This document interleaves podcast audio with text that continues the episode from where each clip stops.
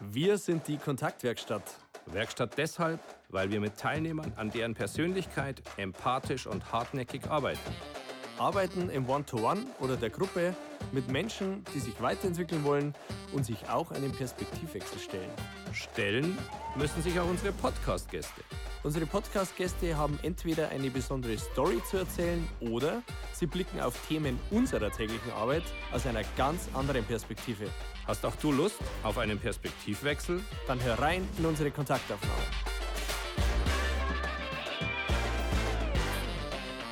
Herzlich willkommen zu einer weiteren Folge der Kontaktaufnahmen. Wir sind hier im wunderschönen Stuttgart in der Staatsoper und haben heute das Vergnügen, mit Cornelius Meister ein Interview zu führen. Ähm, Thema dieses Interviews wird Führung sein. Ähm, das ist uns ein großes Anliegen gewesen, das Thema Führung mit jemandem zu besprechen, der auch führt, aber aus einem ganz anderen Blickwinkel, nämlich aus dem Blickwinkel eines Dirigenten.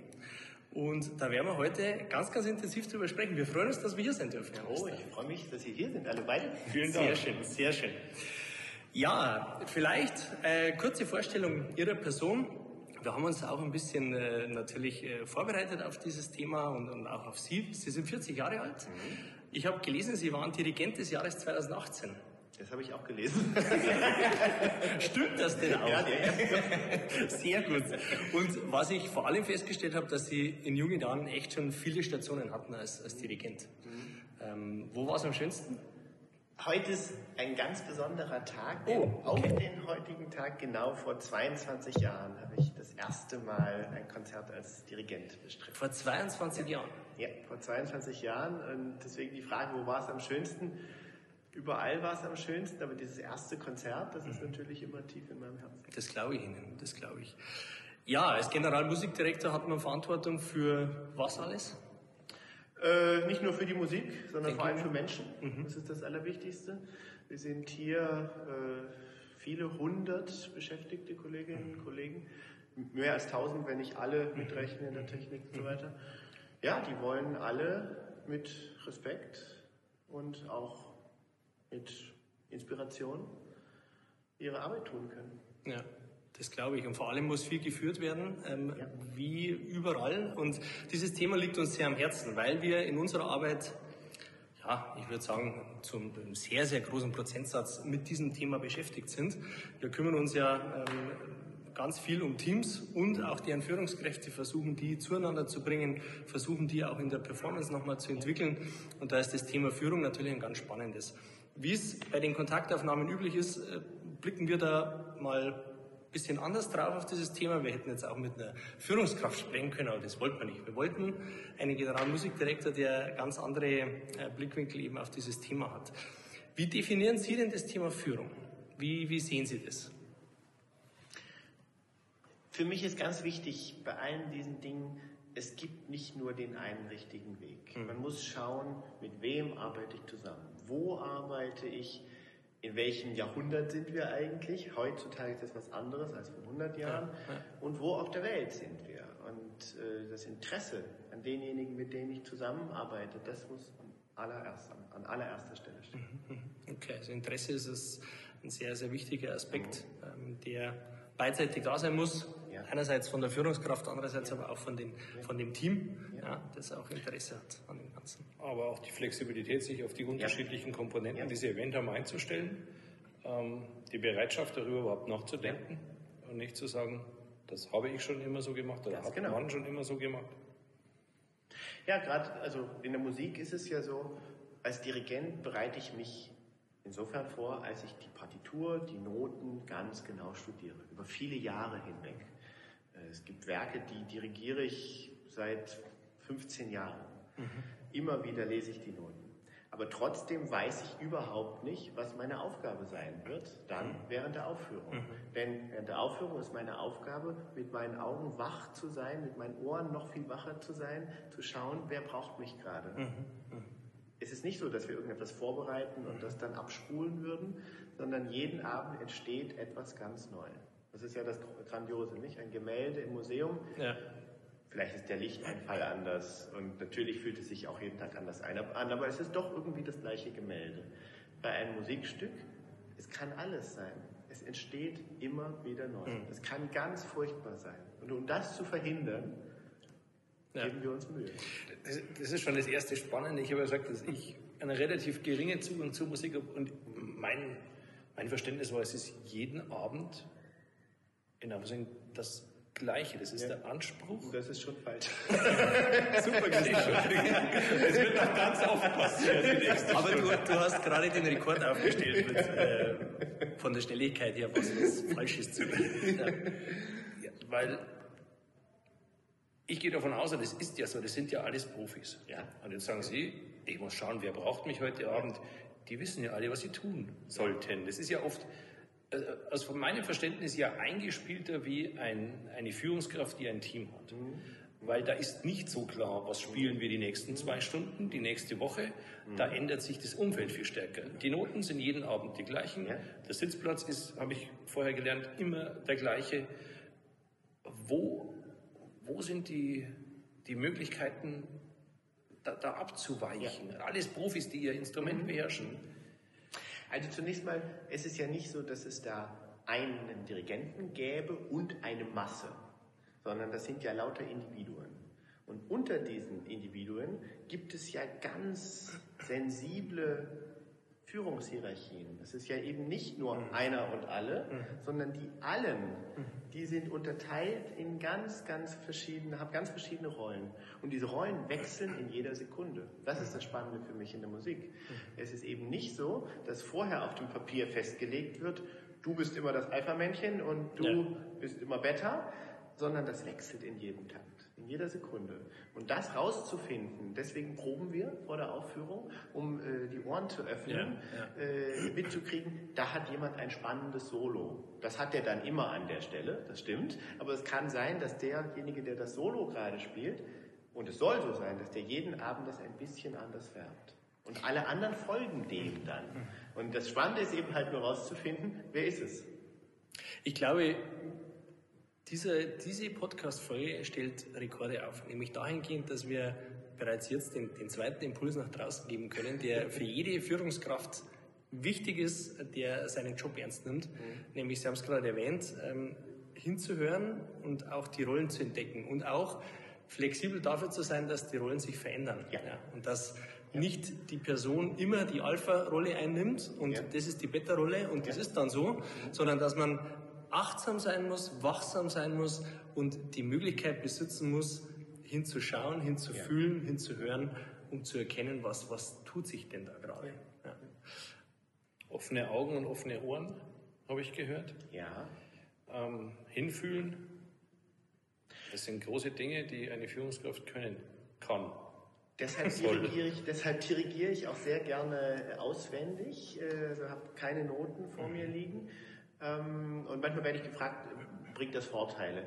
Äh, ich glaube, es hat einen entscheidenden Vorteil, dass ich tatsächlich den gesamten Abend über mit den Augen ja.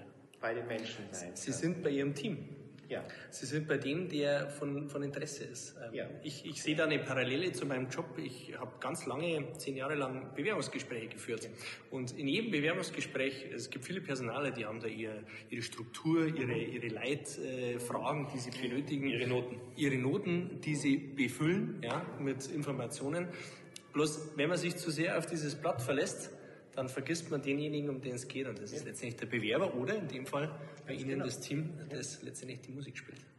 Ich soll spüren, bevor jemand ein Problem hat, dass er gleich in Not geraten wird. Wenn er schon in Not geraten ist, sind wir schon zu spät dran. Ja. Denn dann hört es der Zuhörer auch ja. in der Aufführung. Das heißt, ich muss es spüren, gleich wird, der, gleich wird ein Problem entstehen. Vielleicht sogar bevor derjenige es selber merkt. wie, wie klappt das, Herr also Jetzt, jetzt, also, also ich bin schwer begeistert, aber das, das klingt ja schon fast... Äh über, Übermensch. Also, über also wie, wie, wie, kommt man da Wie merkt der die Dirigenten? okay. Entschuldigung, ich vergaß. Mensch, stimmt. Der vierte Fehler. Kommt Nein, nicht ich habe ganz viel Erfahrung. Also, äh, äh, als ich angefangen habe, äh, Gerd Albrecht, einer der ganz großen Dirigenten, äh, leider schon verstorben, äh, hat mir, als ich 17 war, äh, auf den Weg gegeben, ähm, Erfahrung Erfahrung, darum geht mhm. es. Dann habe ich ihn gefragt, ja, wie, wie, wie, lerne ich Erfahrung? Sagt er, naja, indem du möglichst früh Erfahrung sammelst. Mhm. Erfahrung kommt nicht von allein, ja. sondern mach es, sperr die Ohren auf, krieg mit, was ist und äh, wenn du irgendwo zuschaust, zuhörst, hospitierst, schau nicht nur bei den gut laufenden Projekten hin, sondern geh zu den Projekten, bei denen was schief läuft, bei denen es knirscht, mhm. knatscht, Montagmorgen, da lernst du was. Mhm. Ja, hat er recht gehabt. Mhm. Das heißt, in, in Ihren Stationen, ähm, also wie, erste Frage, wie kommt man zu diesen Stationen? Und die zweite Frage ist, was haben Sie da erlebt für, ja. für Orchestersituationen und, und wie war das da? Gut, also bei uns spielt das Alter schon auch eine große Rolle. Mhm. Wie vielleicht in vielen Berufen. Ähm, äh, ein anderer großer Dirigent hat mir mal lachend gesagt, ja, also jetzt ist er über 65 Jahre alt, das heißt, er ist üblicherweise der Älteste im Raum. Äh, ein Orchestermusiker geht normalerweise im, im normalen Alter, jetzt vielleicht 67, äh, in Rente. Ja, ja. Ein Dirigent, wenn er fit ist, kann bis er umfällt dirigieren. Ja, ähm, und er sagt, ja, und es wurde dann immer leichter, weil allein durch sozusagen die Gravität des Alters er äh, vielleicht eine gewisse Autorität ausgestrahlt hat.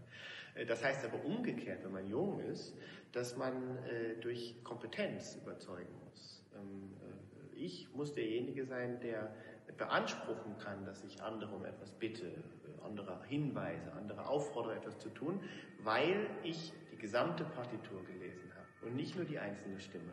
Jeder Einzelne kann sein Instrument wahrscheinlich viel besser spielen, als ich es kann. Ich kann nicht alle Instrumente auf höchstem Top-Niveau spielen. Aber ich beanspruche für mich, dass ich alle Einzelstimmen in ihrem Zusammenklang genau studiert habe. Mhm, mhm. Und das berechtigt mich, glaube ich, diese Kompetenz, die mit enormem Fleiß verbunden ist, Tage, Nächte lang muss man diese Noten studieren, berechtigt mich, dann anderen zu sagen, pass mal auf, aus, deiner, aus deinem Blickwinkel mag das gerade gut so sein, weil du deine eigene Stimme siehst. Aber im Gesamtklang ist es nicht gut, was du mhm. machst. Deswegen mach es bitte anders. Das heißt, Sie spielen die, also Sie lesen die Noten, Sie bereiten sich da gut vor, tauchen da ein. Ähm, aber wenn Sie jetzt sagen, Mensch, es ist echt schwer, jedes Instrument wirklich zu können, äh, wie stelle ich mir die Vorbereitung dann vor? Ähm, wie funktioniert das? Also es gibt äh, eine ganze Reihe von Instrumenten, die ich selber spielen kann. Nicht auf Top-Weltniveau, ja. äh, äh, aber doch so weit. Also Cello zum Beispiel habe ich zehn Jahre immerhin Unterricht gehabt. Äh, Horn kann ich spielen. Klavier ist mein Hauptinstrument, das richtig spiele ich professionell. Ähm, äh, und andere Cembalo, Orgel, auch elektronische Musik, ein bisschen Synthesizer. Ähm, äh, aber es ist notwendig, dass ich weiß, was kann man auf dem Instrument hervorbringen. Mhm. Es bringt nichts, wenn ich jemanden um etwas bitte, mhm. was auf dein, seinem Instrument gar nicht gut geht. Das sollte ich nicht machen, den Fehler. Ich sollte wissen, was ist möglich. Ich sollte idealerweise denjenigen so genau kennen, um zu wissen, kann der das? Vielleicht nicht heute, aber morgen oder übermorgen oder in einer Woche, wenn er sich wirklich hinterklemmt. Mhm. Wenn er das schaffen kann, dann sollte ich ihn ermutigen, das auch zu schaffen. Wenn ich mir ziemlich sicher sein kann, er wird es nicht schaffen, dann frustriere ich ihn bloß, wenn ich ihn jeden Tag erneut um irgendetwas bitte, was der einfach so nicht machen kann, aus welchen mhm. Gründen auch immer. Das heißt, Instrument kennen, Mensch kennen und in Einklang bringen mit der Materie, nämlich der Musik. Auf die Menschen gehen wir gleich noch drauf ein. Ähm, bevor wir das machen, Sie haben das Alte erwähnt. Und ähm, in der Vorbereitung auf dieses Gespräch liest man schon auch den einen oder anderen Artikel, wenn es um Führung geht und Dirigieren geht. Und Ganz oft kam ein Schlagwort Maestro, ganz oft kam das Schlagwort des Diktatoren, ähm, wo natürlich, glaube ich, schon aufgrund der letzten Jahrzehnte sich auch das, das Bild des Dirigenten oder vielleicht auch der Führungsstil verändert hat. Mhm. Ähm, agieren Sie auch wie ein Diktator? Ich, ich hoffe nicht. Wobei ich sagen muss, ähm, wir haben heutzutage manchmal ein etwas unreflektiertes Verständnis von Demokratie, glaube ich. Mhm. Äh, Demokratie ist was ganz Tolles, ähm, aber man muss genau überlegen, was meinen wir denn damit? Meinen wir eine repräsentative Demokratie? Meinen wir vielleicht eine Demokratie, bei der man doch unterschiedliche Aufgaben erfüllt mhm. ähm, und dadurch auch Hierarchien zulässt? Äh, oder meinen wir umgekehrt eine sozusagen Gleichmacherei, äh, äh, was sicherlich nicht immer zum Ziel führen kann? Und das Dirigieren ist eine der Tätigkeiten, bei der ganz schnelle Entscheidungen notwendig sind. Wir können schlichtweg nicht eine Stunde lang darüber diskutieren, ja. ob wir jetzt schnell oder langsam spielen. Es geht los und es muss losgehen. Ja. Und das ist auch eine Faszination, dass ich meinen Arm hebe und alle fangen gleichzeitig Absolut. an, wenn es gut läuft. Absolut. Ähm, nur wir dürfen es nicht missbrauchen. Ja. Wir dürfen es nicht missbrauchen und ähm, äh, dieses sozusagen Armheben und wir fangen gleichzeitig an ist ja darf nicht verwechselt werden mit ich kann dir alles sagen und ja. du bist mein Sklave. Das sind zwei unterschiedliche Dinge, aber ich hebe den Arm und alle fangen an, das ist schon notwendig. Mhm. Also ähm, ja, nochmal, also mit viel drumherum reden hilft es manchmal nicht. Ja. So? Ich glaube, Diktator oder nicht Diktator kommt auf der emotionalen Schiene. Ja. Ähm, wie ja. gehe ich da mit jemandem um? Mhm. Ähm, und wenn das gut funktioniert, dann ist ja auch jeder bereit, ja. auf den Einsatz zu warten und sofort mitzugehen. Mhm. Ähm, das passiert ja in Teams genauso. Wenn ich ein gutes Verhältnis zu meinem Chef habe, dass ich sage, dem vertraue ich, der will mir sonst nichts Böses und der sagt, das muss heute noch gemacht werden, ja. dann gehe ich raus und sage, ja klar, das mache ich heute noch.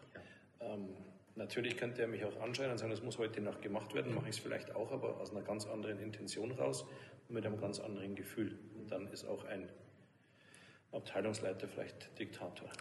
Das Skurrile ist ja eigentlich auch das, dass in der Wirtschaftswelt ja immer mehr das Thema Geschwindigkeit notwendig ist, ja, schnelle Entscheidungen zu treffen. Und wir haben immer wieder in unserer Arbeit, stellen wir fest, es werden keine Entscheidungen mehr getroffen. Mhm.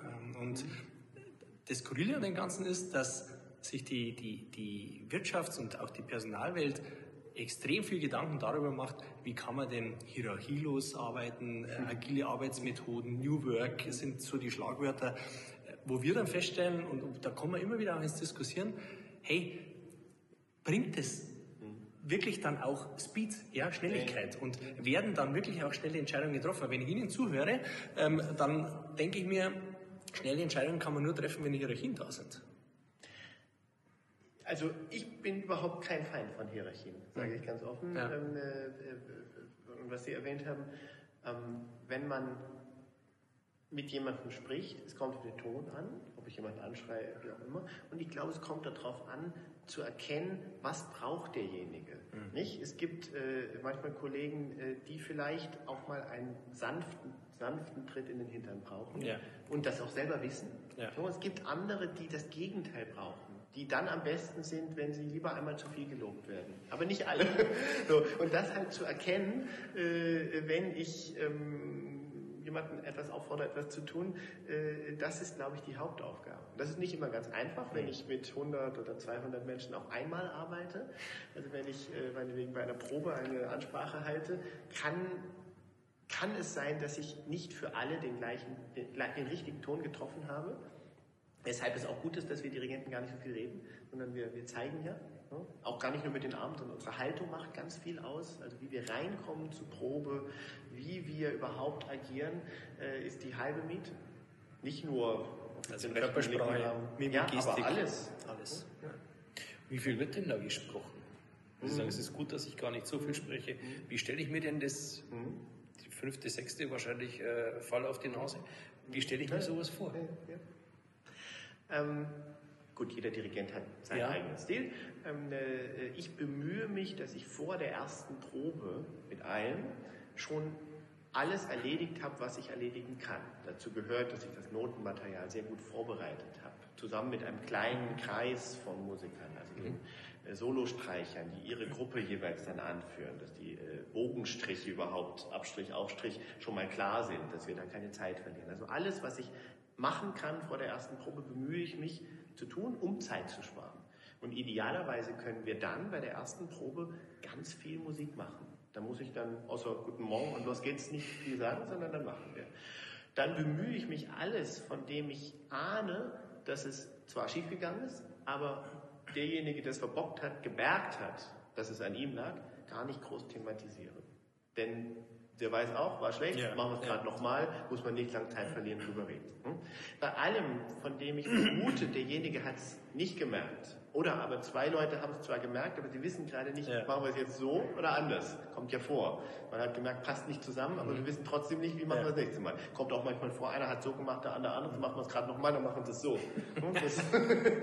also, äh, aber bei allen diesen Dingen bemühe ich mich dann durch meine Haltung, durch meine Zeichensprache. Manchmal auch einfach nur hinweisen, folgen dem. Mhm. Reicht schon. Ne? Okay. Hört mal dahin. Und wenn das alles nichts hilft, dann muss man auch mal reden. Ja, aber auch da, nächster Impuls nach draußen. Vorbereitung ist ein ganz entscheidendes Element. Ja. Wenn ich heute Führungskraft bin, ähm, dann muss ich mich mit den Menschen beschäftigen und ich muss mich mit der Arbeit, die sie ausführen, ja. beschäftigen. Und je mehr und je besser ich vorbereitet bin, ja. umso besser komme ich ins Tun. Ohne groß Zeit zu verlieren, was ja auch wichtig ist. Und wer unsere Podcasts regelmäßig verfolgt, hat das auch schon einmal von einem Profi und Weltmeister gehört, dass Vorbereitung alles ist. Ja. Und das scheint sich zu bewahrheiten. Ja, absolut. Vorbereitung vor allem desjenigen, der die meiste Verantwortung trägt. Also wenn derjenige, der entscheidet, ob wir jetzt in Tag 15 oder in Tag 32 anfangen, was normalerweise der Dirigent ist, am schlechtesten vorbereitet ist, dann hält er alle auf. Wenn man in einer Gruppe von Instrumentalisten einen dabei hat, der irgendwie aus welchen Gründen auch immer halt irgendwie nicht vorbereitet ist, ist es sehr ärgerlich. Mhm. Aber okay, man schickt um den herum. Mhm. Wenn aber derjenige, der die Probe leitet, sich nicht vorbereitet hat. Richtig schlecht. Ja. aber nicht in der Musik. das ist tatsächlich richtig schlecht. Ja. Das heißt, es passiert ganz viel Führung und Lenken und Leiten nonverbal. Ja. Das Allermeiste. Das Allermeiste. Ich spring, Probenende. Hm? Was sagt auf Wiedersehen? Wir sehen uns morgen, nächste Woche wieder und dann geht man auseinander? Oder gibt es das, es gibt ja auch Teammitglieder, die wir kennen, die brauchen einen bestimmten Bezug, eine Nähe, einen Austausch ja. zu ihrer Führungskraft. Gibt es das? Haben Sie Musiker, die sagen, ich würde jetzt schon gerne noch zwei Sätze mit ihm wechseln, einfach ja. um Kontakt herzustellen? Also ich bemühe mich immer, äh, nach den Proben einfach noch da zu sein. Mhm. Und dann weiß auch jeder, dass er zu mir kommen kann. Das sind dann Momente, die informell sind. Da macht man keinen Termin, da kann mhm. man mehr oder weniger alles besprechen. Und manchmal spüre ich auch, wenn jemand da so in der Ecke hin und her läuft, dann ist das vielleicht etwas, was er gerne mit mir unter vier Augen besprechen möchte. Mhm. Und dann wartet der lieber einen Moment, bis die anderen weg sind. Aber das lasse ich zu, indem ich nach der Probe idealerweise nicht gleich rausrenne und dann nicht mehr ansprechbar. Alle wissen aber auch, dass jeder, wirklich jeder hier im Haus äh, einen Termin vereinbaren kann und äh, ich vertraue auch ein, dass die Dringlichkeit, die dann deutlich gemacht wird, den Tatsachen entspricht. Also wenn mir jemand sagt, ich brauche wirklich dringend, dann kriegt er auch dringend. So. Ähm, äh, und das sind dann Termine, in denen wir äh, Vertraulichkeit auch hergestellt haben. Das weiß, weiß, auch jeder von mir, dass äh, wenn jemand wirklich etwas zu besprechen hat, und das kann auch sein, wenn er das möchte, er sagt, mir geht es gerade privat so schlecht, ich habe dieses oder jenes familiäre Problem, ich wollte, dass Sie das einmal wissen, dann sage ich danke, das ist gut und äh, bleibt weiß, es, es, bleibt bei mir ja. und äh, möglicherweise werde ich dann Verständnis haben, warum der an einer Stelle immer F statt Fis spielt dann am nächsten Tag, weil er mit seinen Gedanken ja. Das kommt vor, wir sind alles Menschen. Mhm. Aber auch da, es gibt einen Unterschied natürlich zwischen den großen Kollektiven, Orchester, Chor, wo ich mich aktiv bemühen muss, dass ich mit Einzelnen spreche. Das ist gar keine Selbstverständlichkeit bei so vielen. Und dann gibt es aber die Sänger-Solisten, dann gibt es die Dramaturgen, dann gibt es mhm. äh, all diejenigen, mit denen ich sozusagen äh, sowieso ähm, Planung mache. Da ist äh, das Individuelle allein durch die Arbeitsweise viel selbstverständlicher. Ja. Ich würde ganz gerne nochmal bei dem Thema Kontakt bleiben. Ähm, Sie wissen ja, wir heißen Kontaktwerkstatt, wir legen extrem viel Wert auf das Thema Kontakt. Und äh, Sie haben auch erwähnt, äh, es ist nicht ganz so einfach, wenn man mit 100 Menschen zusammenarbeitet. Ähm, da kann ich mir jetzt vorstellen, kann man nicht diesen Kontakt aufbauen, wie wir das vielleicht kennen von der Führungskraft, die ein 20-Mann-Team führt. Wie, wie eng baut man Kontakt auf? Nach was gucken Sie da und, und äh, wie oder wann sagen Sie für sich, der Kontakt zu der Person, zu diesem Solisten oder zu diesem äh, Mitglied äh, des Orchesters ist ausreichend. Für mich ist ganz wichtig, dass alle wissen, dass ich sie gleich behandle. Und gleich heißt nicht gleichmacherisch, sondern, ähm, also ein Beispiel, ich sieze alle. im Orchester. Mhm. Es wäre für mich keine gute Wahl, Einzelne zu duzen, andere zu ja. Äh, der Vorteil war, dass ich eben niemanden vorher privat kannte, sonst geht das natürlich schlecht.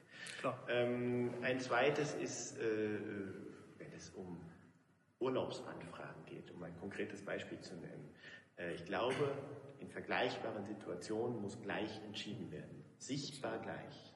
Vergleichbaren Situationen. Das heißt nicht, dass sozusagen alle immer am Montag frei haben dürfen, ja, sondern ja. wenn die Situation vergleichbar ist. Und die muss dann auch in einem Jahr noch vergleichbar sein. Ich kann mhm. da nicht sagen, auch zu sagen. Mhm. Das sind so Dinge, die mir sehr wichtig sind, dass jeder tatsächlich äh, den Eindruck hat, er ist, äh, darf, es darf niemand den Eindruck haben, ich bin hier immer der Buhmann oder, oder der ist immer der mhm. Liebling, sondern alle müssen die gleichen Chancen haben. Und wenn ich nicht den Eindruck hätte, dass wir hier alle wirklich in der Lage sind, Höchstleistung zu vollbringen dann müssten wir auch Konsequenzen ziehen. Mhm. Also ich gebe mich da nicht zufrieden.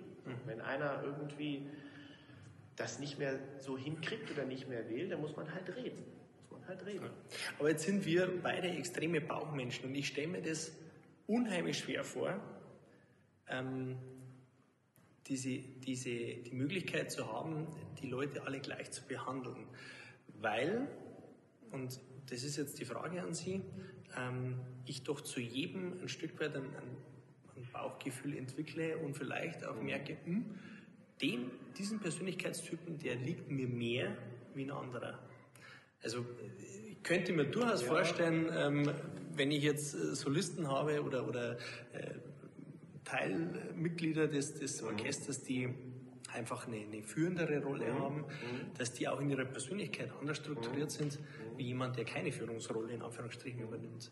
Ähm ja, das Tolle ist ja, jeder hat ja ganz tolle Fähigkeiten, mhm. jeder unterschiedlich. Also ich weiß von einem, der spielt ganz toll Mozart mhm. und der andere spielt ganz toll Wagner und der dritte spielt ganz toll Beethoven. Und dann muss ich halt schauen, dass der, der Mozart ganz toll spielt, wenn wir Mozart spielen, seine Fähigkeiten anderen nutzbar macht. Und der Wagner kann dann so. Also, dass ich immer sozusagen denjenigen, der etwas ganz toll kann, dann als Vorbild den anderen äh, äh, auch präsentiere. Äh, dann gibt es in einem Orchester ja unterschiedlichste Aufgaben, äh, die man übernehmen kann, abseits jetzt des rein musikalischen. Man kann sich als Orchestervorstand engagieren. Da sind äh, äh, ausdrücklich nicht nur diejenigen beteiligt, die auch sonst in vorgerückter Position musikalisch tätig sind, sondern gerade die, die vielleicht an den hinteren Pulten sitzen, aber ganz wichtige organisatorische Führungsverantwortung mhm. nehmen wollen. Also in anderen Worten, es ist niemand dabei, von dem ich den Eindruck hätte, der kann gar nichts, mhm. sondern jeder kann irgendetwas. Mhm. Und genau das brauchen wir. Deswegen mhm. ist der an dieser Position. Mhm. Führen Sie als Generalmusikdirektor Angestellte hier im Haus anders wie die Orchestermitglieder?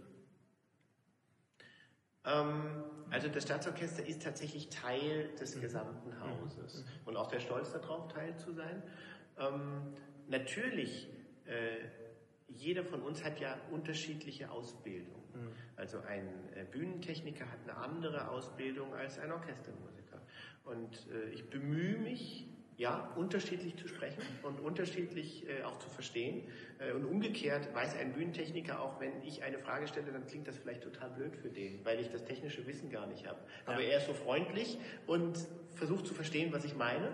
Ähm, äh, das ist ein sehr schönes Miteinander. Wir haben ja hier, wir haben ja auch halb vergessene Handwerksberufe, mhm. die hier noch äh, gepflegt werden. Rüstmeister, nicht? Ja. Einer, der die Schwerter für die Wagner-Opern dann halt fertigt. Toll, dass es das hier noch Wahnsinn. Gibt. Ja, absolut. Und da, da sind wir felsenfest davon überzeugt, dass man ganz unterschiedlich kommunizieren und führen ja. muss. Und ähm, äh, die Sprache des Gegenübers sprechen sollte in einem gewissen Maße. Ja. Auch wenn das nicht immer ganz so einfach ist, aber ich denke, das ist ein sehr, sehr wichtiger Aspekt auch von Führung. Ähm, situativ sich einzustellen, wen habe ich gegenüber, in welcher Situation bin ich ähm, und wie muss ich mit demjenigen kommunizieren. Eine Frage, die wir teilnehmenden Führungskräften oft stellen, interessiert mich, wie Sie sie beantworten. Wie viel Prozent Ihrer Wochenarbeitszeit verwenden Sie auf Führung? Meinen Sie, wie, ähm, wie viel Zeit ich selber führe? Oder gedanklich darauf verwende, über das, über das Thema nachzudenken? Ja. Mhm. Also der, die zweite Komponente mhm. halte ich noch für die spannendere, für, ja. die, für die Frage, mhm. weil um das noch als Erklärung für die Frage, wir haben viele Führungskräfte, die sagen, ja, ich bin ja im operativen Doing. Ich muss ja. Sie müssen, Sie sagen, ich studiere meine Noten. Das hat nichts mit Führung in dem Sinn jetzt zu tun, wie ich sie verstehe. Das ist Voraussetzung, um später vielleicht gut führen zu können. Ich muss mich um ein Bühnenbild kümmern. Ich muss ja, vielleicht ja. eine Bewerbung lesen. Ähm, wie viel Prozent, sagen Sie, meiner Tätigkeit haben mit Führung zu tun? Also ich glaube, ich würde sogar 100 Prozent sagen, weil ich, äh, weil ich eigentlich... Vielen Dank, Herr Meister. weil ich eigentlich keinen Unterschied mache zwischen, ich studiere meine Noten und dann frage ich mich, wie kann ich das denn rüberbringen? Mhm. Sondern für mich ist das eins. Also mit anderen Worten, wenn ich mit mir im Reinen bin, mit mir selber und auch äh, mit, mit meiner Materie im Reinen bin, dann ergibt sich daraus dann schon, wie tun wir das gemeinsam. Und äh, umgekehrt, also wenn ich tatsächlich irgendwie die Noten, äh, wenn ich da keinen Zugang dazu gefunden habe, dann hilft mir gar nichts. Dann hilft mir nichts, irgendein Vermittlungstrick. Also wenn ich nicht mit mir im Reinen bin, dann wird es nichts. Mhm. Verstehe. Das ist spannend, weil zwei Ziffern aus 100 decken sich auch äh, mit den Antworten, die wir sonst oft hören, mhm. aber die dritte unterscheidet sich. wir hören oft 10, 15 Prozent, weil ich habe ja so viel Wichtiges zu tun. Ähm, und es ist irgendwie so spürbar neben Ihnen sitzen, dass Sie da wirklich viel Zeit darauf verwenden und ganz spannend, das ohne die Möglichkeit, so viel zu reden oder sie nicht in Anspruch zu nehmen, mhm. wie das jede andere Führungskraft da draußen theoretisch ja tun kann. Ja. Bei Ihnen lässt es ja der Job nicht zu. Sie können ja nicht sagen, jetzt rufe ich mal hinter in die, in die Reihe und fordere auf. Ja, vor allem, weil der Aspekt der nonverbalen Führung ja zu einem ganz hohen Prozentsatz bei vielen Führungskräften total vernachlässigt wird. Weil sie sich oftmals viel zu wenig mit sich selber beschäftigen, sich überlegen, wie wirklich, ähm, ja, ja. was passiert, wenn ich zum Raum reingehe. Die meinen immer, man, man muss professionell sein ja. und man darf die Emotionen nicht spüren, die man in sich trägt. Kann man drüber streiten, aber das Team merkt doch das. Wenn die Führungskraft reinkommt und ja, ja. einen schlechten Tag hat oder eine schlechte Nachricht bekommen hat oder von oben Druck kommt, ja. dann braucht mir keiner erzählen, dass das Team das nicht spürt. Das spürt man. Wir haben hier auf der Bühne ja jeden Abend Schauspieler. Mhm. Und Sänger sind auch Schauspieler. Und alles, was wir tun, äh, ist in gewisser Hinsicht eine Rolle spielen, ein Stück aufführen. Deswegen sind wir sehr sensibel, wenn in unserem täglichen Leben jemand sich verstellt, nicht authentisch ist, irgendeine Rolle spielt. Also genau was Sie sagen, äh, jemand, der sich hier etwas überlegt, wie kann ich wirken, damit ich der genau. ist, der braucht gar nicht eintreten. Das spüren sofort alle. So ist es. Und das ist auch wieder ein Transfer jetzt für alle Zuhörer aus der, aus der freien Wirtschaft. Äh, seid euch bewusst, wenn ihr Führungskraft seid, äh, man spürt es, äh, wenn jemand nicht authentisch ist und sich verstellt und meint, er muss jetzt gut drauf sein, obwohl er es nicht ist. Man wird es merken. Und äh, es zahlt darauf ein, ob jemand berechenbar ist oder nicht. Und eine berechenbare Führungskraft ist uns beiden immer viel lieber wie eine unberechenbare. Ja. Unbedingt. Ja. Zumal dieses komische Gefühl, hier stimmt ja irgendwas nicht mit meinem Gegenüber, immer Möglichkeit, Interpretationsspielraum lässt äh, man dichtet was hinzu, hinein äh, und das ist meistens nichts Positives. Und insofern ist man da schon in einer gewissen Abwärtsspirale, wenn man das auch nur ansatzweise versucht. Jetzt gibt es ja gerade, weil wir beim Thema Emotionen sind, äh, positive und negative Emotionen und ähm, natürlich haben wir in unserer Arbeit überwiegend eher mit den negativen Emotionen zu tun und mit Konflikten. Ähm, jetzt bin ich mir ziemlich sicher, dass es auch in einem Orchester mal einen Konflikt geben wird. Ja? Und ähm, da wird vielleicht die eine ähm, Instrumentengruppe mit der anderen ein Problem haben, weil das irgendwie nicht so funktioniert. Wie geht man in einem Orchester mit einem Konflikt um? Und was müssen Sie da machen, dass es besser wird? Sie haben mit Konflikten zu tun. Bei mir ist es ja noch viel furchtbarer. Ich habe jeden Abend mit Leben und Tod zu tun. Ja. Und ähm, äh, da lachen wir auch manchmal drüber, aber in dem Moment, wenn ich da in meinem Orchestergraben stehe und vier Meter vor mir ersticht gerade jemand den anderen auf der Bühne, ja. dann ist das nicht zu lachen. Und in mhm. dem Moment, also es, ist, es, fühlt sich so an, als wäre das echt. Ähm, das heißt, alles, was es an Unstimmigkeiten mal geben kann im Arbeitsalltag, ja. ist verglichen mit dem, was wir da auf der Bühne darstellen eigentlich relativ human. Das hilft manchmal, ja. äh, äh sich, sich, dessen bewusst zu sein. Spannende Sichtweise. Ja. Das heißt aber nicht, dass man alles, was es im Arbeitsleben äh, an, an Schwierigkeiten mal zwischenmenschlich ja. geben mag, deswegen auf die leichte Schulter nehmen mhm. sollte. Nicht? Ähm, äh, ich äh, bin ein großer Freund davon, dass man über alles spricht. Also ich glaube, wenn man nicht miteinander sprechen kann, dann, dann wird es früher oder später schief gehen. Mhm. Das heißt, idealerweise schaffen wir eine Gesprächskultur, die in guten Zeiten gut funktioniert. Denn ich glaube, wenn wir erst anfangen, miteinander zu sprechen, wenn jemand ein Problem spürt, dann ist es schon schlecht. Absolut. Und ich habe manchmal äh, den Eindruck gehabt, gerade in Kulturinstitutionen, die ja altehrwürdig sind, mhm. teilweise noch aus, aus, aus, aus höfischen Zeiten stammen, äh, dass diese Kultur, ähm, äh, dass man ganz selbstverständlich miteinander spricht, spricht ähm, äh, noch nicht so sich durchgesetzt hat überall. Äh, also manchmal, wenn ich gesagt habe, ach, wollen wir nicht einfach mal miteinander sprechen, regelmäßig, oh, dann sagt, oh, gibt es ein Problem?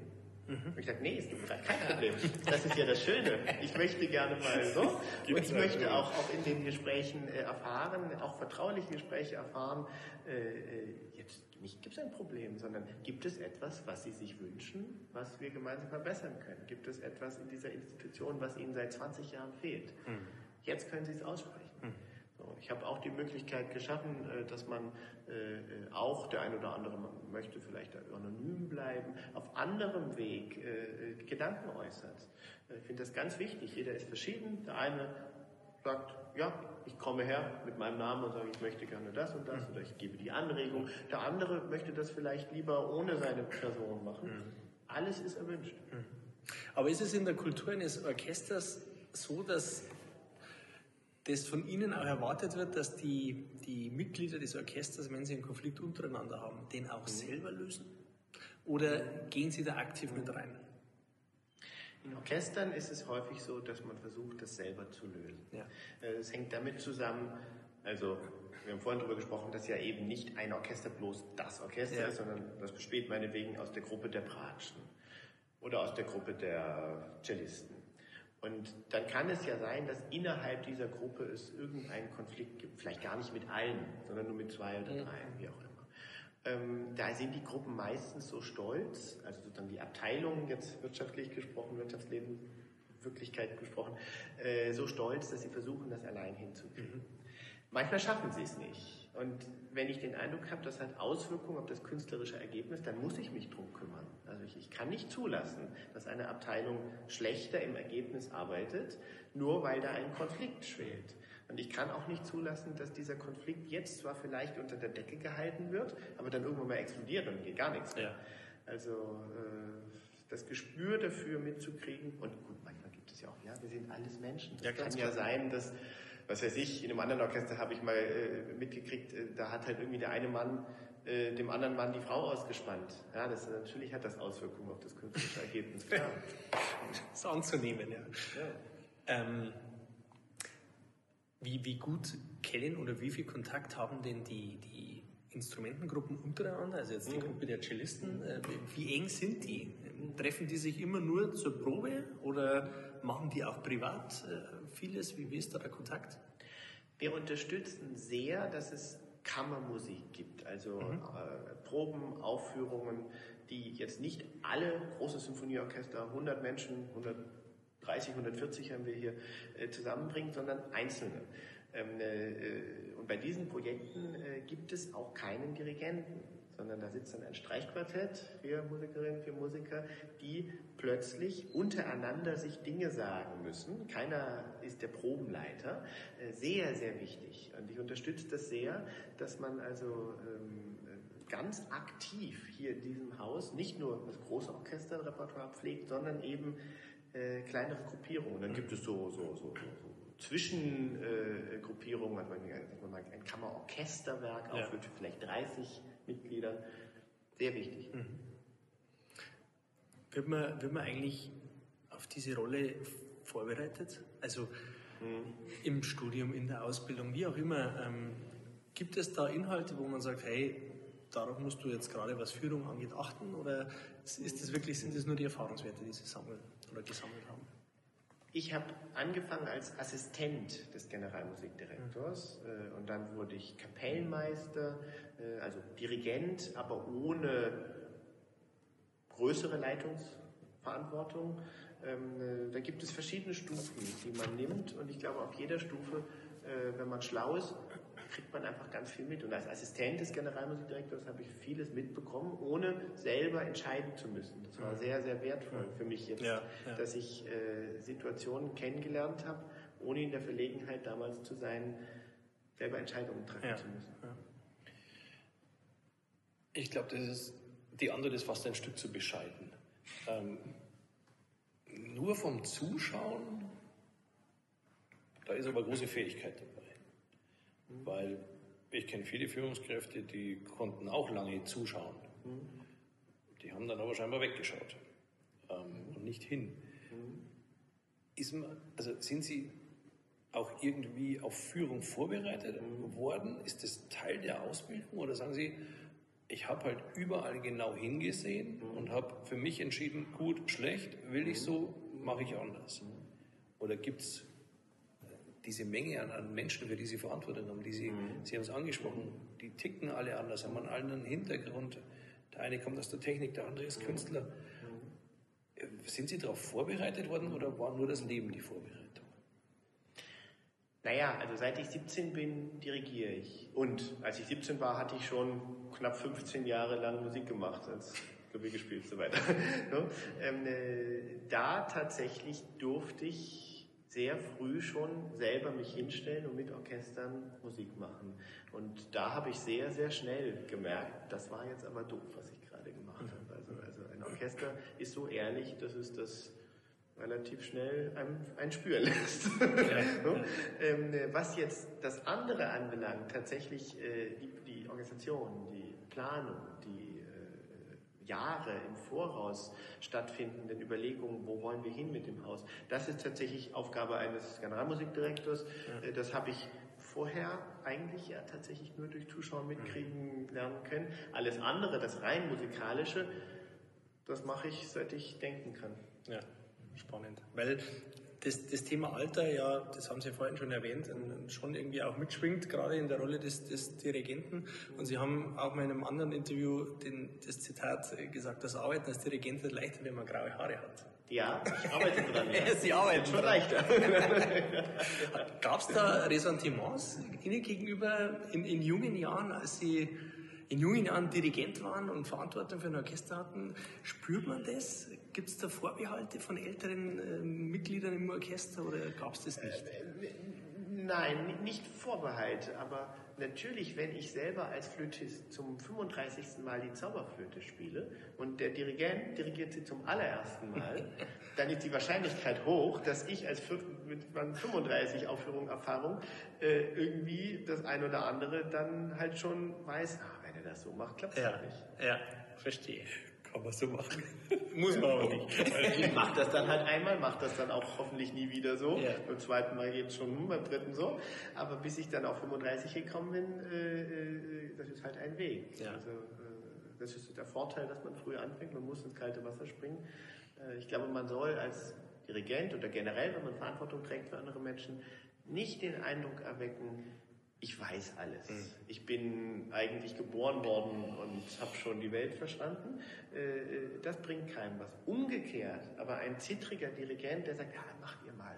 Ich, ich bin eigentlich gar nicht ja. da, ihr könnt es ja so. Das will auch keiner. Man möchte ja eine Führungskraft. Also das hat ja seinen Sinn. Wenn man keine möchte, braucht man auch keine besetzen. Zu, zu 100 Prozent. Und auch da sind wir wieder beim Thema Kontakt. Ich glaube, oder wir glauben, Kompetenz, wie Sie vorhin erwähnt haben, in jungen Jahren ist wichtig, um zu überzeugen, aber auch Kontaktfähigkeit. Ja. Wirklich die Fähigkeit zu besitzen, mit, Kontakt, mit Menschen in Kontakt zu treten und, und ein, ein, eine, eine, Situation herzustellen, wo sich die Menschen wohlfühlen. Ja. Und diese Kontaktfreude und diese Fähigkeit, das denke ich, ist ein sehr, sehr wichtiger Aspekt. Und die, die Bereitschaft der Selbstreflexion zu sagen, das scheint jetzt nicht prickelnd gewesen zu sein. Das mache ich das nächste Mal anders und nicht zu sagen, das lerne ich Ihnen schon, dass die das so machen, wie ich das will. Das wird am Ende schon gut werden. Es kann aber natürlich auch sein, also halt gerade in der Kunst, dass tatsächlich die Richtigkeit einer Entscheidung erst Jahrzehnte später deutlich wird. Mhm. Also ich bin sehr dankbar, dass äh, unter den Komponisten zum Beispiel eine ganze Reihe von Menschen waren, die in ihrer Zeit überhaupt nicht verstanden worden sind äh, mhm. und trotzdem so komponiert haben, wie es ihnen mhm. gut erschien und wir dann 100, 200 Jahre später dankbar sind dafür, dass sie sich nicht haben beirren lassen. Also eine, eine gewisse Sturheit gehört, ja. glaube ich, in der Kunst auch manchmal dazu. Ja. Ähm, das ist nicht, nicht zu verwechseln mit, äh, ich schotte mich ab und bin äh, unantastbar. Ähm, aber wenn man überzeugt ist, man es wohl auch so machen. Ja, ich glaube, ich, ich würde das eher als, als Urvertrauen mhm. äh, bezeichnen, Urvertrauen in sich selbst auch. Ja. Ähm, zu sagen, hey, das wird schon, das wird schon gut, was ich da mache, ja. ja? ohne jetzt überheblich zu sein. Ja, Und es, da hängt es ja auch davon ab, also um das vielleicht nochmal zu, also so wie ich Sie verstanden habe, als, als schaffender Künstler ja. Darf ich stur konsequent sein und sagen, ich male nur mit ja. zwei Farben, ja. auch wenn es mehr gibt, aber mein Stil sind zwei Farben aus zwei Meter Entfernung dahin geworfen. Ähm, aber zu sagen, passt mir auf, ihr da draußen, jeder, der es anders macht, der macht es im Übrigen falsch, ist ein Problem. Oder, und da sind Sie ja ganz anders unterwegs, wenn es dann um Führung geht. Ja, ja. Dazu sagen, es gibt nur zwei Farben, schreien und mit Verachtung strafen, ja, und das ist mein neuer Weg. Das ist ja was anderes, dass der schaffende Künstler sagen darf, ich bleibe bei meinem Stil, auch wenn euch der heute noch nicht gefällt. In 200 Jahren mag das anders sein. Aber zu sagen, ich führe jetzt mal so und in 200 Jahren werdet ihr schon sehen, ob es gut oder schlecht wird, das ist ja ganz anders. Ja, ja. ja, vollkommen richtig. Und das vollkommen richtig. trennen wir. Vollkommen richtig. Ich habe mir in der Vorbereitung auf heute auch äh, mal die Frage gestellt, ob Dirigenten Einzelgänger sind. Manchmal schon. Also es kommt vor, wenn ich unterwegs bin, ja. New York, Tokio, Paris, wo auch immer, dass ich halt nach der Probe dann in ein Hotelzimmer komme und dann habe ich nur mich. Ist das, wie, wie ist das? Also ohne jetzt da zu tief reinzugehen, aber ähm, Sie wissen, Kontaktwerkstatt und so, ähm, Kontakt und so, Kontakt zu sich selbst. Ist, es, ist das auch schön so und gut so oder ist das manchmal zu viel in der Rolle? Also in der Tat, ich glaube, es ist gut, dass ich halt jetzt nicht noch mit äh, zwei Orchestermitgliedern äh, ein Bier trinken gehe mhm. danach. Weil in der Tat, wir haben vorhin darüber gesprochen, sozusagen dieses, dieses gleich, gleiche Respekt für alle ähm, könnte dadurch ein bisschen ja. gefährdet werden. Ja. Ähm, und wenn ich andere Menschen in der Stadt gehe, dann treffe ich mich halt mit anderen. Ja, ja. ähm, äh, aber häufig ist es tatsächlich auch so, dass ich selber die Zeit brauche, mhm. um zwischen den Terminen, also üblicherweise proben wir ja irgendwann am Tag und dann ist die Probe irgendwann zu Ende und am nächsten Tag macht man weiter. Und zwischen dieser ersten und der zweiten Probe ist es gut für mich nachzudenken. Mhm. Das muss jetzt gar nicht mal nur auf einer, einer rein rationalen Ebene sein dass ich in meinem inneren Ohr meinetwegen die Musik nochmal nachhöre, unweigerlich ja. nachhöre, dass ich spüre, wie ist eigentlich so die, wie waren so die Vibrationen. Ja. Muss ich da morgen eher, eher Gas geben? Mhm. Ziehe ich irgendwie mein knallrotes T-Shirt an? Mhm. Oder komme ich morgen eher so mit dem dezent grauen? So, das, mhm. das, also bildlich gesprochen, ja. das, das, das sind so die Überlegungen. Äh, wo, wo, ist die Energie schon da? Muss ich anziehen? Ja. Oder gerade eher ein bisschen locker lassen? Losgelöst aus dem Berufsalltag sind Sie sonst auch jemand, der eher sagt, ich brauche nicht die Riesenpartys, die, die, die vielen Menschen um mich herum. Ich ziehe das vielleicht eher aus, aus interessanten Einzelgesprächen oder einfach mal das Buch auf dem, auf dem Sofa lesen oder im Garten. Oder sagen Sie, also ich kann dann schon auch mich in die Menge stürzen und wild feiern oder, oder mhm. Sie, Sie machen so einen unheimlich ausgeglichen, ruhigen und auch beruhigenden Eindruck. Gibt es da auch die andere Seite, dass sagen, den, diesen Reisebus drehe ich jetzt auf den Kopf? Ja, ja. Nein, also, also, also ganz offen gesagt, äh, äh, wenn dann äh, bei einer großen Aufführung und was wir tun, ist ja, ähm, also das ist ja, das ist ja Ekstase, wenn es gut ja. läuft. Nicht? Also wenn dann da viele dabei sind und der ganze Saal tobt und, und Metropolitan Opera New York sind 4000 Plätze, nicht? Das sind Zuschauer. Also, also ein großer Chor, Orchester, wenn er jetzt so losfährt. Und dann alle, alle irgendwie ja. auch jubeln, äh, das bringt mich dann auch in Stimmung. Ja. ja, doch, doch. Also das, äh, glaube, es ist so, die Balance ist immer wichtig. Ja, das, ich denke, das ist auch sehr wichtig. Also wir stellen es ja schon auch fest, ich glaube, gerade wenn, wenn auch wirklich was funktioniert, ja. wenn man feststellt, die, die, die, ganze, die ganze Proberei, die hat sich rentiert, ja, dann ist es aus unserer Sicht für ein Team, das funktionieren soll, extrem wichtig, auch dann zum richtigen Zeitpunkt mal zu sagen, hey, und jetzt feiern wir auch. Ja, das gehört auch dazu. Das ist der eine Punkt. Der andere Punkt, vorhin ging es um, um, um das Thema Einzelgänger oder auch mal für sich zu sein. Ähm, fand ich unheimlich spannend, ähm, einfach auch dahingehend, weil wir vor kurzem auch einen, einen Podcast mit einem Mönch hatten, einem Pater Wolfgang aus dem Kloster. Und da ging es um das Thema Einsamkeit mhm. und ähm, mitunter um das Thema Einsamkeit. Und der sagt, hey, Einsamkeit ist nichts Schlimmes, das ist was Schönes. Das kann sehr, sehr schön sein. Ja. Und wir machen die Erfahrung, dass es doch immer wieder Menschen gibt, die die Scheu davor haben, einsam zu sein oder alleine zu sein, für sich zu sein. Gedanken sich über sich selber zu machen. Und ähm, ich fand es total spannend, dass sie gesagt haben, hey, ich nutze die Zeit, um einerseits nochmal den Tag vielleicht zu reflektieren, aber andererseits auch nochmal Kontakt zu mir selber ja. herzustellen und zu sagen, hey, wie, wie, wie bin ich denn gerade verortet? Wie, wie läuft es denn gerade? Und ähm, das ist, denke ich, wichtig. Also ich empfehle jedem, der das vielleicht verlernt hat in unserer heutigen Welt, mal die Stille zu suchen und äh, halt mal nichts dudeln zu lassen. Mhm. Kein Radio, nicht irgendwas, sondern wirklich einfach mal still zu sein und idealerweise in der Natur. Und wenn man dann noch eine Stufe draufsetzen möchte, Augen zuzumachen. Und einfach mal nichts sehen, nichts hören und den eigenen Bildern und den eigenen Klängen nachzuhängen. Äh, es ist unglaublich viel behaupte ich, bei jedem von uns an Musik im Inneren. Bei mir sowieso, also, ja. also, also ständig was im Ohr. Ähm, äh, aber alle diejenigen, die was gehört haben, die wollen das doch in ihrem Inneren behalten. Ja. Und das kann ich ja nur, wenn ich es sozusagen in meinem Inneren zulasse, dass, es, dass ich es wieder höre. Und äh, ich kenne einige Menschen, die wirklich nervös werden, wenn sie irgendwo sitzen und da läuft nichts, genau. keine Musik. Und das ist etwas, was ich das sollte, sollte, sollte jeder mal überprüfen, ja, ob er da nicht vielleicht was für sich lernen kann. Aufforderung nach draußen, macht es bitte mal.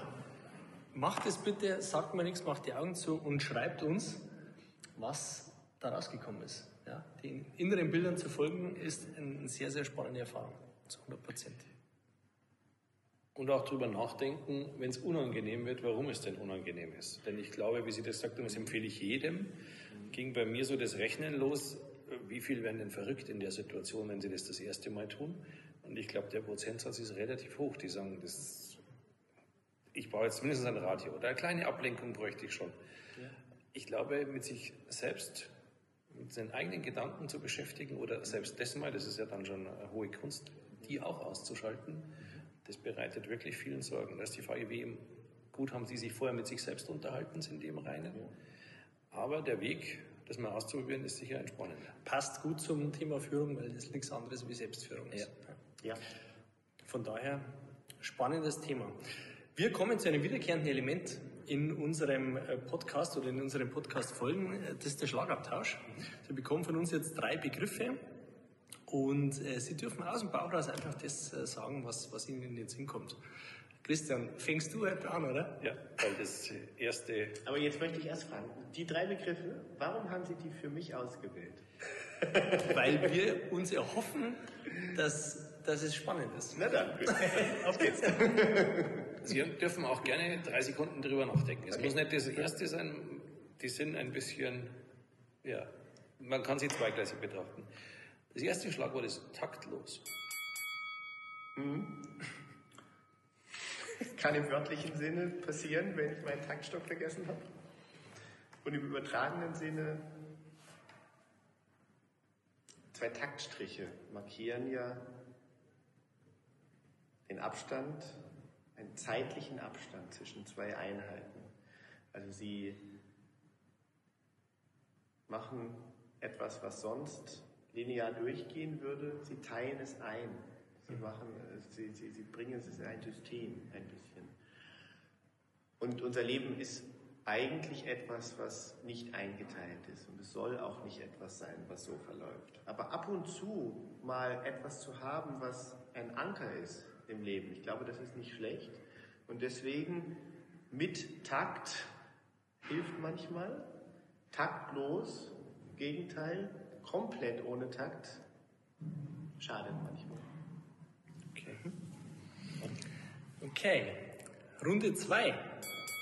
Johanna Malwitz. Oh, die ist fantastisch.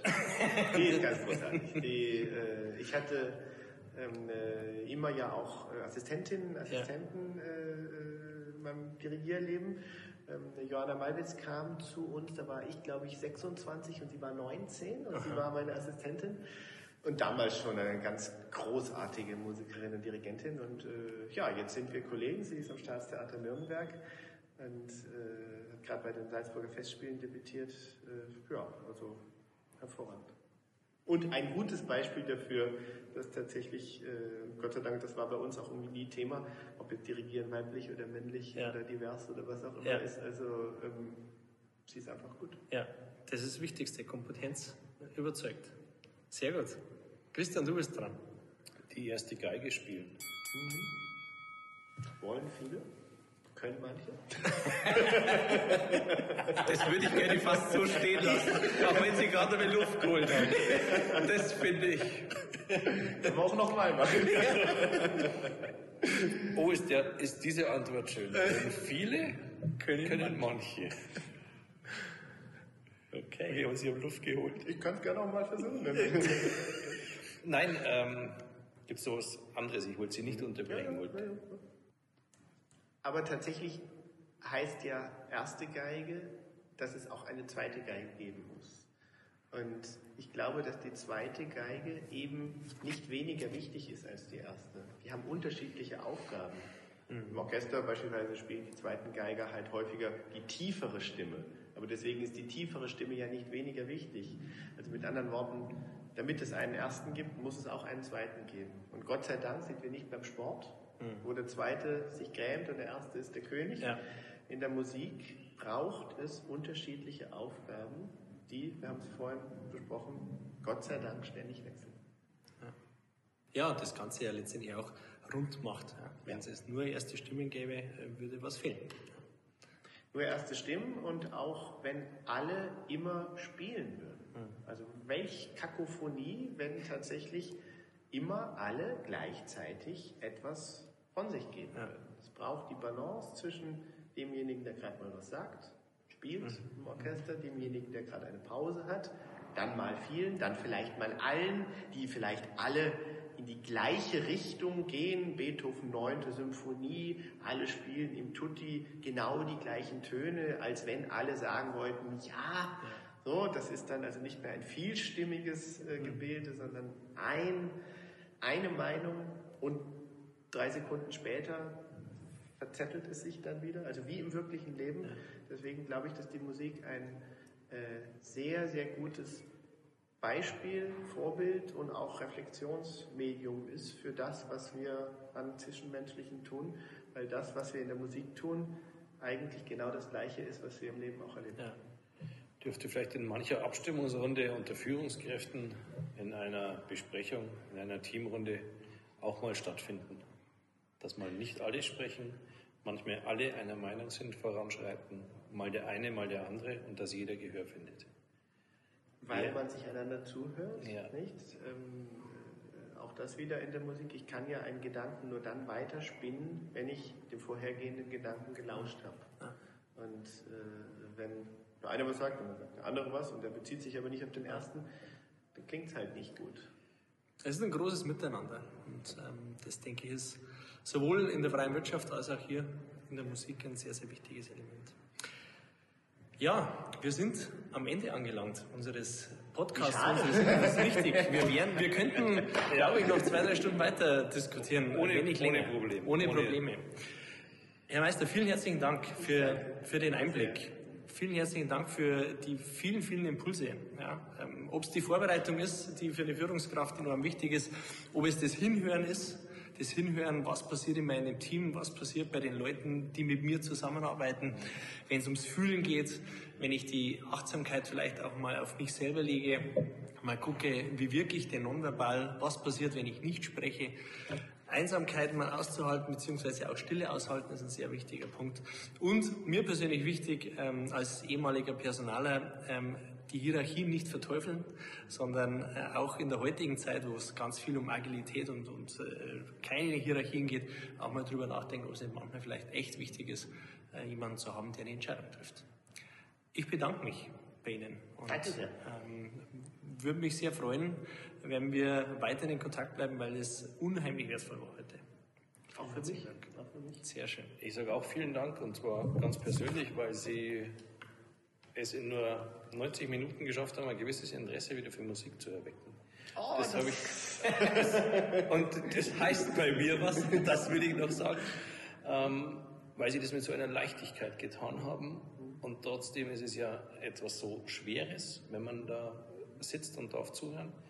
Äh, manche sagen, ich muss zuhören. Ähm, ich habe das richtig gemerkt, wo ich gesagt habe, so kann es auch sein. Und ich habe das vielleicht nur in meinen Musikunterrichtsstunden aus einem völlig anderen, falschen Blickwinkel erleben müssen. Ähm, ich habe echt Interesse und da werden wir uns Anfang noch ein bisschen unterhalten, was Sie mir empfehlen können, dass ich vielleicht auf diesen Zug ein bisschen mit aufspringe. Danke dafür. Danke sehr.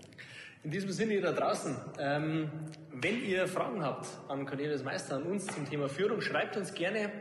Wie ihr wisst, ihr findet uns in allen sozialen Medien, die es da so gibt. LinkedIn, Xing, Instagram, YouTube, überall.